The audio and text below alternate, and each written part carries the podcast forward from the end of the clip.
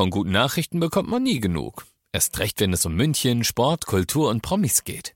Lesen Sie selbst gute Nachrichten. Heute in der Abendzeitung und auf abendzeitung.de. Abendzeitung. Die ist gut.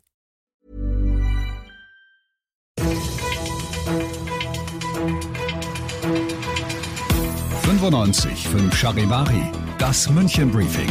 Münchens erster Nachrichtenpodcast. Mit Christoph Kreis und diesen Themen. Der MVV dreht bei den Tickets im öffentlichen Nahverkehr an der Preisschraube und die Demo der Corona-Politik-Gegner am Samstag muss umziehen.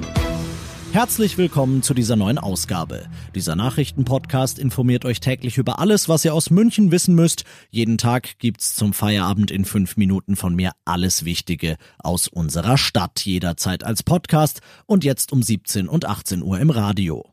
Der Trend in und um München soll weg vom Auto führen und hin zu mehr Fahrrad, mehr Elektromobilität und zu mehr öffentlichem Nahverkehr. Aber statt dass der billiger wird, wird er ab dem Fahrplanwechsel im Dezember teurer. Die Gesellschafterversammlung des MVV hat das heute beschlossen. Warum? MVV-Pressesprecher Martin Schenk. Die Preise mussten jetzt äh, erhöht werden, weil die Kosten gestiegen sind und das muss dann halt auch irgendwann mal angepasst werden. Die letzte Anpassung äh, lag äh, drei Jahre zurück. Das war Ende 2017 und dann war es jetzt einfach an der Zeit. Na gut, soweit nachvollziehbar. Außerdem hat ja jeder von uns mitbekommen, dass dieses Jahr auch die U, die S, die Trambahnen und Busse phasenweise richtig leer waren. Da gehen natürlich Millionen an Umsatz flöten. Genaue Zahlen zu allen Preiserhöhungen für alle Tickets findet ihr auf charivari.de. Die Querdenken-Demo am Samstag muss umziehen. Die Gegner der Corona-Politik wollten am Samstag mit 5000 Leuten auf dem Odeonsplatz demonstrieren. Stattdessen dürfen nur 1000 kommen und sie müssen auf die Theresienwiese ausweichen. Das hat das KVR beschlossen. Der geplante Demozug durch die Innenstadt ist sogar gänzlich verboten worden. Noch ist nicht raus, ob dieselben Auflagen auch für die ebenfalls angekündigte Demo eines breiten Bündnisses der Corona-Politik Gegner Gegner gelten wird. Ihr seid mittendrin im München Briefing, Münchens erstem Nachrichtenpodcast. Und nach den München Meldungen blicken wir jetzt noch auf die wichtigsten Themen aus Deutschland heute. In Polen grassiert sie schon länger, aber jetzt ist sie über die Grenze gekommen und in Brandenburg gelandet. Bei einem toten Wildschwein dort wurde erstmals die afrikanische Schweinepest nachgewiesen. Für die Landwirtschaft in Deutschland ist das potenziell ein Riesenproblem. Charivari-Reporterin Zoe Tasovali. Damit ist Deutschland nicht mehr seuchenfrei. Und das könnte Folgen haben für den größten Schweinefleischexporteur Europas. Denn China als großer Abnehmer verhängt in der Regel Einfuhrverbote für Regionen, in denen die Krankheit nachgewiesen wurde. Das könnte sich wiederum wirtschaftlich auf die Bauern hier auswirken. Die machen sich deshalb Sorgen. Für Menschen gilt die Schweinepest als ungefährlich. Für die Schweine wiederum ist die Seuche fast immer tödlich.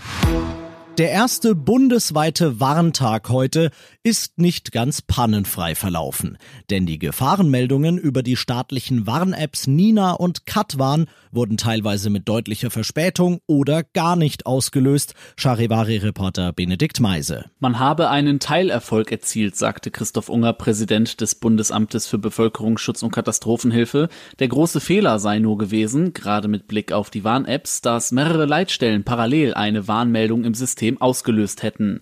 Das habe zu einer Überlastung geführt. Ein Ziel habe diese Aktion aber erreicht, auch wenn mit etwas Spott und Häme im Netz. Die Bevölkerung ist für das Thema sensibilisiert worden. Und das noch zum Schluss. Normalerweise kommt hier ja jetzt eher eine, sagen wir mal, kuriose Meldung.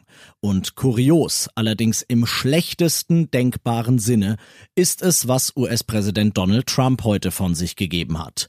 Die Gefahr durch Corona hatte er ja monatelang öffentlich runtergespielt. Dabei wusste er es offenbar, auch wenn man ihm das kaum mehr zugetraut hat, doch besser. Es ist ein Interview aus dem Februar aufgetaucht, in dem er das Virus als tödlicher als die Grippe bezeichnet.